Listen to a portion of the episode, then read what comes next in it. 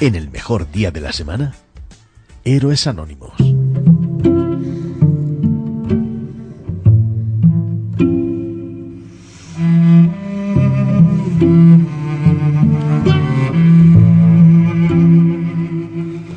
Jacobo Parajes nos acerca a otro tipo de héroes, otro tipo de personas. Personas que a través de su ejemplo nos dan una referencia para ser mejores. Jacobo, buenos días. Hola, buenos días, Fran. ¿Qué tal estás? Pues fenomenal. ¿A quién nos traes esta semana? Mira, esta semana eh, traigo a, Neus Benítez. Neus es, es, una madrileña, nacida en 1994, es decir, tiene 26 años, a quien con solo 15 años le diagnosticaron algo tan duro como esclerosis múltiple.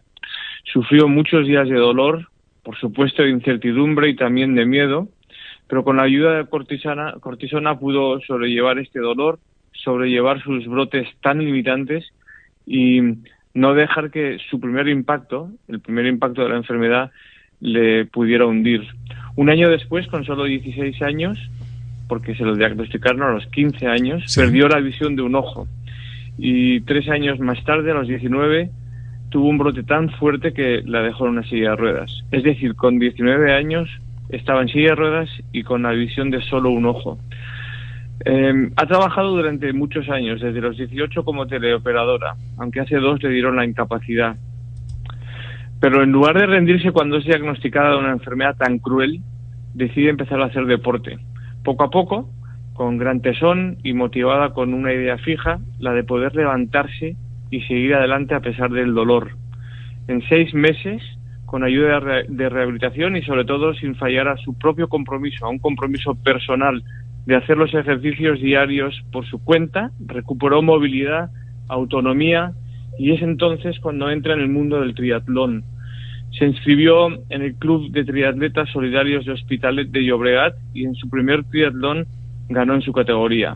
Esto fue, según ella dice, su mejor revulsivo apostar por algo que le hacía ilusión, creer en sí misma, tener ambición. Y es que sin ganas, sin fe, sin esa ambición de seguir adelante, nunca hubiera dado ese primer paso. A partir de ahí crea un canal YouTube para visibilizar la esclerosis y la diversidad funcional en el deporte.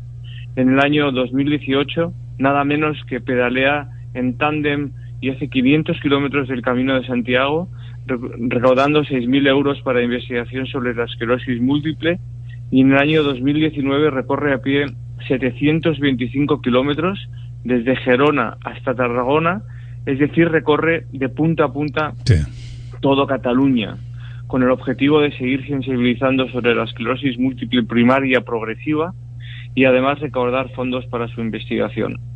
Bueno, eh, no me dirás que Neus no es de las tuyas, ¿eh?